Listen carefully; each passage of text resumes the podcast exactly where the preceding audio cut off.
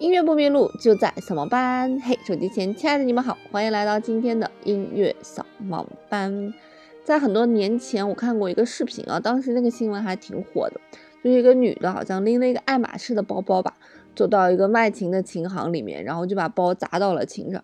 然后这时候店员就过来说：“说小姐，你不能这样去砸我们这个琴，是我们的名琴。”然后那个女的说：“说一个破钢琴能有多贵呢？我就砸，怎么着了？我大不了赔呗。”然后人家就拿出来这个琴的价格表，大概是一百多万吧，因为当时那台琴是一台斯坦威的钢琴。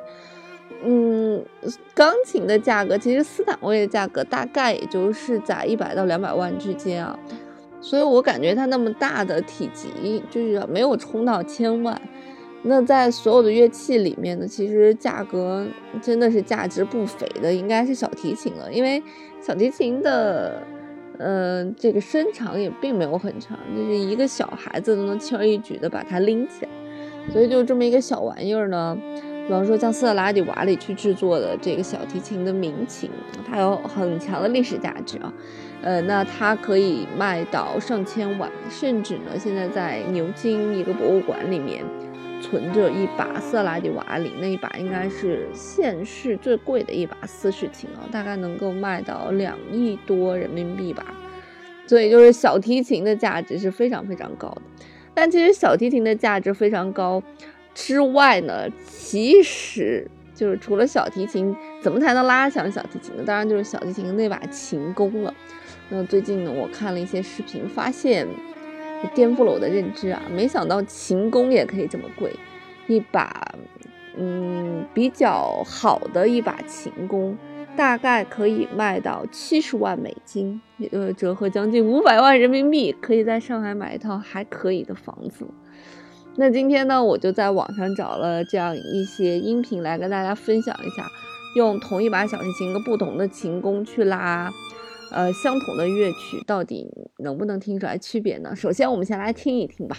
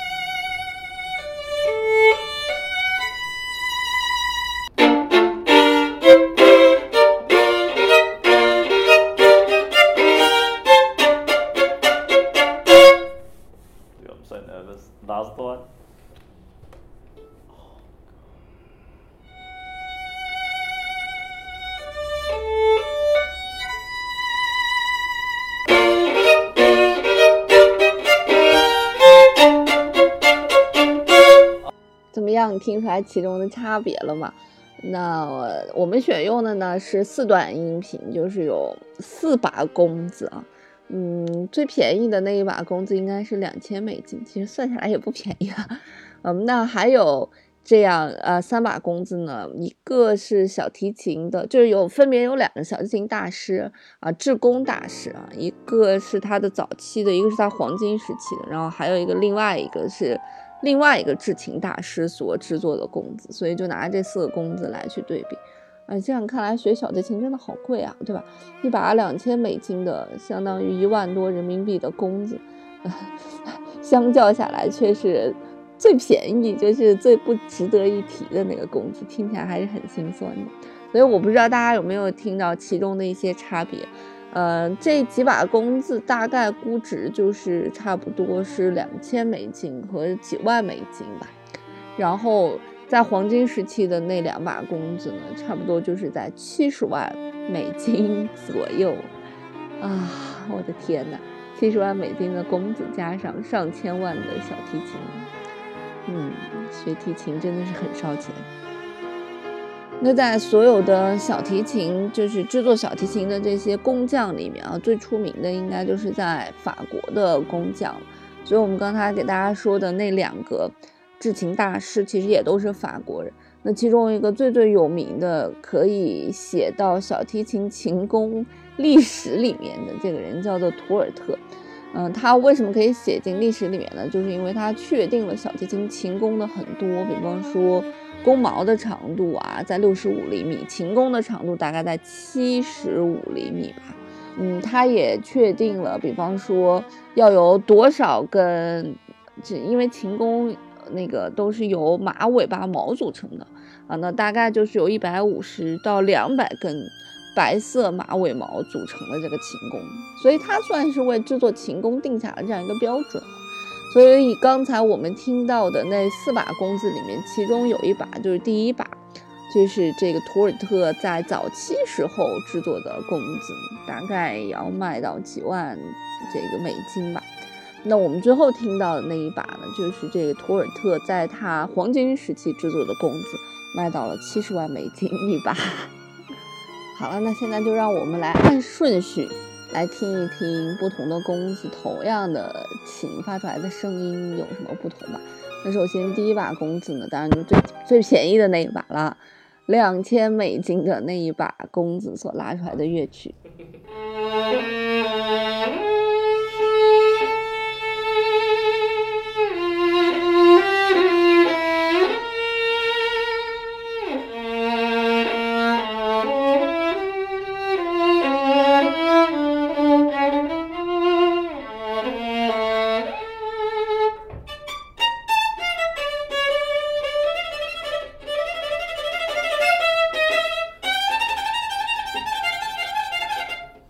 请你记住这个声音，我们马上要听第二把，大概是二十万美金的工资了。它是法国叫做 Pacati 这个制琴大师来制作的。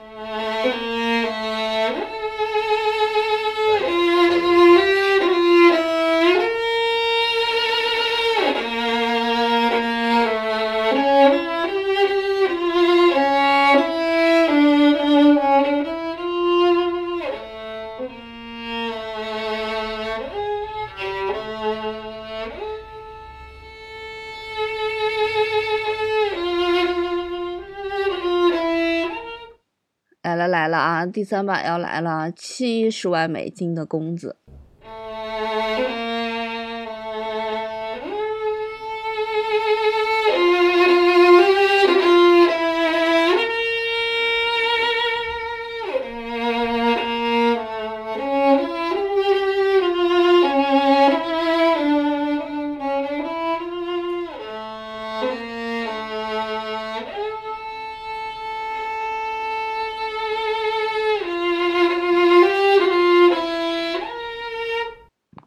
是大师早期的作品，下面的还是应该是高于七十万美金了，是大师 黄金时期的作品，激动的不会说话。